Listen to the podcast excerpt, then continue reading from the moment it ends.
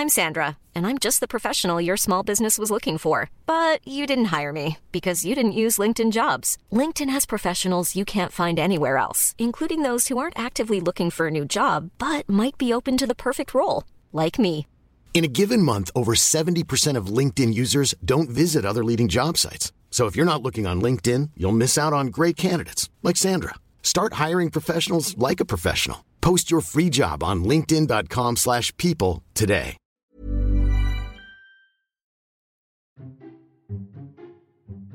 Esto es Memorias de Pez, un podcast en el que hablamos de historia y geopolítica de forma clara, sencilla, objetiva y sobre todo muy divertida. Y aquí tienes una nueva historia. El día de ayer, 24 de febrero de 2022, fue un día tristemente histórico. El día apenas comenzaba y todavía amparado en la noche, Putin se dirigía al mundo en un discurso en el que anunciaba el inicio de una operación militar en Ucrania, que tenía dos objetivos claros. El primero era la desmilitarización de Ucrania, y el segundo la desnificación de la misma. Acto seguido, Rusia comenzaba a bombardear puntos estratégicos en toda Ucrania. Un bombardeo de preparación que apenas duró entre 2 y 3 horas, en el que fueron golpeadas instalaciones críticas del país. Hablamos de lugares como aeródromos y aeropuertos, bases militares, estaciones de radar, sistemas de defensa aérea, polvorines del ejército ucraniano y todo aquello que sirviese para reducir la capacidad de respuesta ucraniana ante la invasión rusa. Con las primeras luces del día, los blindados y carros de combate rusos entraban en el país desde bastantes frentes. Los ataques más importantes llegaban a través de Crimea, a través del Donbass, desde Rusia hacia la ciudad de Kharkov y desde Bielorrusia en dirección a Kiev. El presidente de Ucrania se apresuró a declarar la ley marcial y llamó a la defensa de su país por parte de todo aquel que estuviese disponible. Una de las medidas más impactantes fue la decisión del gobierno ucraniano de repartir armas a civiles. Horas más tarde, las autoridades ucranianas decían haber entregado ya al menos 10.000 fusiles de asalto a civiles ucranianos. También se anunciaba la apertura gratuita del metro de Kiev para que éste fuera utilizado como refugio antiaéreo. De hecho, muchos ciudadanos de la capital ucraniana han pasado la noche ahí. También al amanecer se pudieron ver las salidas de la ciudad colapsadas de civiles que abandonaban la ciudad. Gazprom, la principal empresa rusa de gas, abría con una caída de más del 50% y el índice de referencia ruso caía un 45%. Estados Unidos y la Unión Europea se apresuraron a condenar la invasión y anunciar nuevos paquetes de sanciones contra Rusia. Polonia, por su parte, anunciaba que estaba lista para acoger a miles de refugiados ucranianos. Durante la mañana comenzaron a llegar varios vídeos de combates en toda Ucrania de fuerzas rusas contra el ejército ucraniano, con importantes bajas en ambos bandos. Durante todo el día, los rusos muertos se cifraron en cerca de 400, mientras que las fuerzas ucranianas perderían a cerca de 250 hombres, a los que hay que sumar 300 heridos. Aunque obviamente estas cifras están pendientes de ser confirmadas, ya que en estos conflictos la propaganda juega un papel súper importante. A pesar de que en algunos momentos del día parecía que las tropas rusas estaban avanzando con paso firme, el ejército ucraniano realizó diversas contraofensivas, algunas exitosas, que nos hicieron entender que los ucranianos iban a vender muy cara su piel. La operación militar que más sorprendió fue la toma del aeropuerto de Hostomel, a apenas 15 kilómetros de Kiev, por parte de fuerzas aerotransportadas rusas. Estas fuerzas estaban compuestas por unos 300 soldados. El gobierno ucraniano informó de que todos ellos fueron aniquilados tras duros combates.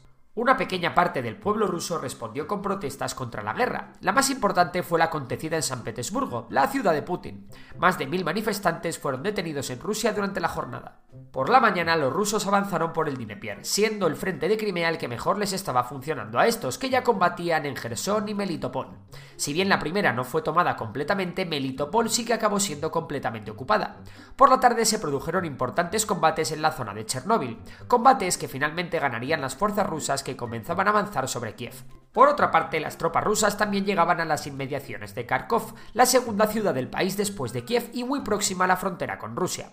Otra capital de región que caía en manos rusas era Sumy, que había sido tomada incluso antes de caer la noche. Sin embargo, una contraofensiva del ejército ucraniano retomó parte del terreno perdido.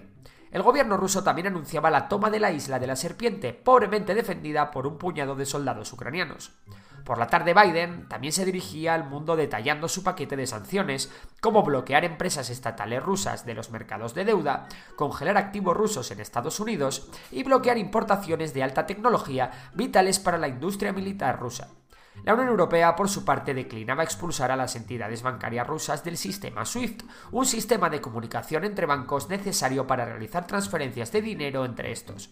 Esta decisión, aunque sería muy perjudicial para Rusia, también lo sería para la propia Unión Europea, y por eso ha pasado esto.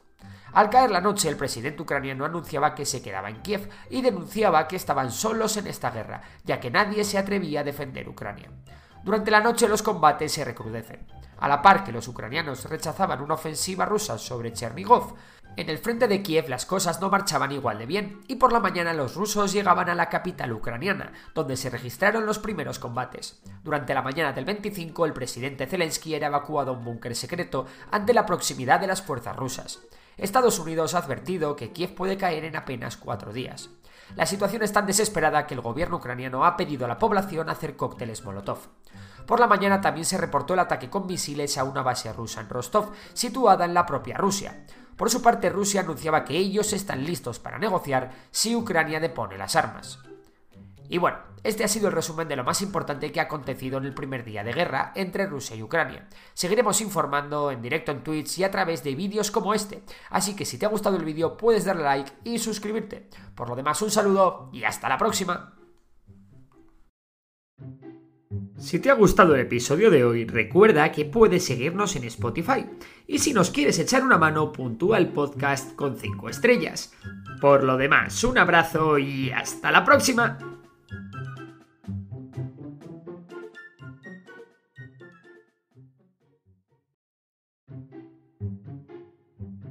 Esto es Memorias de Pez un podcast en el que hablamos de historia y geopolítica de forma clara, sencilla, objetiva y sobre todo muy divertida. Y aquí tienes una nueva historia.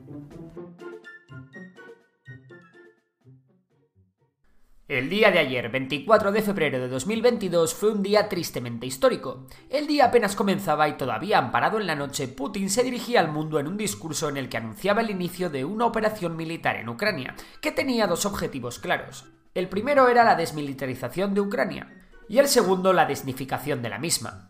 Acto seguido, Rusia comenzaba a bombardear puntos estratégicos en toda Ucrania. Un bombardeo de preparación que apenas duró entre dos y tres horas, en el que fueron golpeadas instalaciones críticas del país. Hablamos de lugares como aeródromos y aeropuertos, bases militares, estaciones de radar, sistemas de defensa aérea, polvorines del ejército ucraniano y todo aquello que sirviese para reducir la capacidad de respuesta ucraniana ante la invasión rusa. Con las primeras luces del día, los blindados y carros de combate rusos entraban en el país desde bastantes frentes. Los ataques más importantes llegaban a través de Crimea, a través del Donbass, desde Rusia hacia la ciudad de Kharkov y desde Bielorrusia en dirección a Kiev. El presidente de Ucrania se apresuró a declarar la ley marcial y llamó a la defensa de su país por parte de todo aquel que estuviese disponible. Una de las medidas más impactantes fue la decisión del gobierno ucraniano de repartir armas a civiles. Horas más tarde, las autoridades ucranianas decían haber entregado ya al menos 10.000 fusiles de asalto a civiles ucranianos. También se anunciaba la apertura gratuita del metro de Kiev para que éste fuera utilizado como refugio antiaéreo. De hecho, muchos ciudadanos de la capital ucraniana han pasado la noche ahí. También al amanecer se pudieron ver las salidas de la ciudad colapsadas de civiles que abandonaban la ciudad. Gazprom, la principal empresa rusa de gas, abría con una caída de más del 50% y el índice de referencia ruso caía un 45%.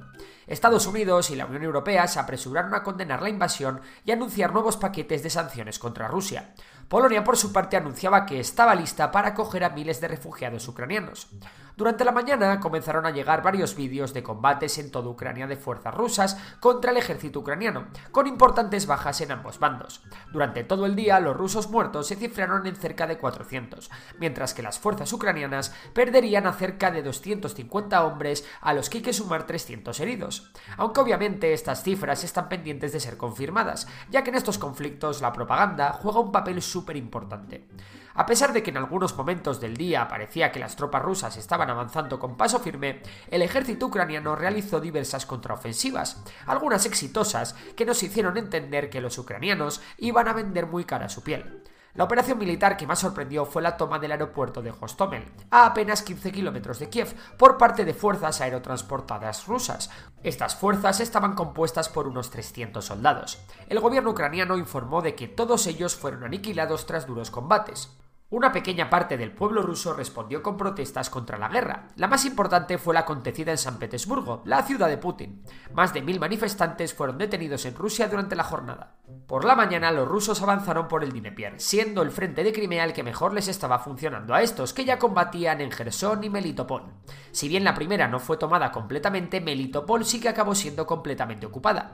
Por la tarde se produjeron importantes combates en la zona de Chernóbil, combates que finalmente ganarían las fuerzas rusas que comenzaban a avanzar sobre Kiev. Por otra parte, las tropas rusas también llegaban a las inmediaciones de Kharkov, la segunda ciudad del país después de Kiev y muy próxima a la frontera con Rusia. Otra capital de región que caía en manos rusas era Sumy, que había sido tomada incluso antes de caer la noche. Sin embargo, una contraofensiva del ejército ucraniano retomó parte del terreno perdido. El gobierno ruso también anunciaba la toma de la isla de la serpiente, pobremente defendida por un puñado de soldados ucranianos. Por la tarde Biden también se dirigía al mundo detallando su paquete de sanciones, como bloquear empresas estatales rusas de los mercados de deuda, congelar activos rusos en Estados Unidos y bloquear importaciones de alta tecnología vitales para la industria militar rusa. La Unión Europea, por su parte, declinaba expulsar a las entidades bancarias rusas del sistema SWIFT, un sistema de comunicación entre bancos necesario para realizar transferencias de dinero entre estos.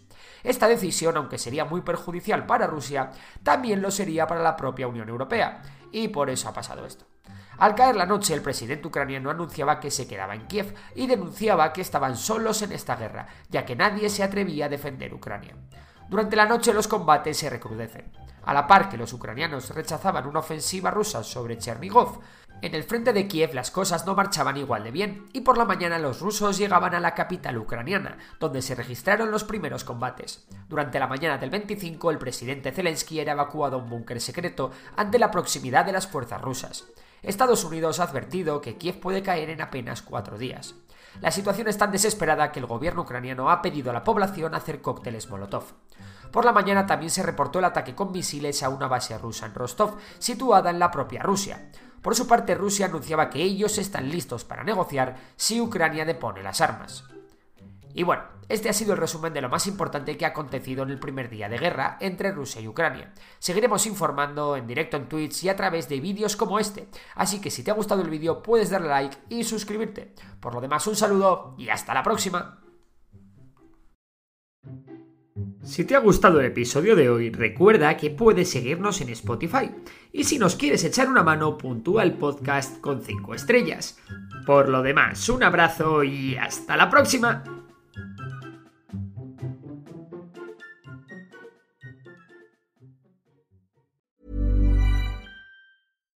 Hi, I'm Daniel, founder of Pretty Litter. Cats and cat owners deserve better than any old fashioned litter. That's why I teamed up with scientists and veterinarians to create Pretty Litter. Its innovative crystal formula has superior odor control and weighs up to 80% less than clay litter. Pretty Litter even monitors health by changing colors to help detect early signs of potential illness. It's the world's smartest kitty litter. Go to prettylitter.com and use code ACAST for 20% off your first order and a free cat toy. Terms and conditions apply. See site for details.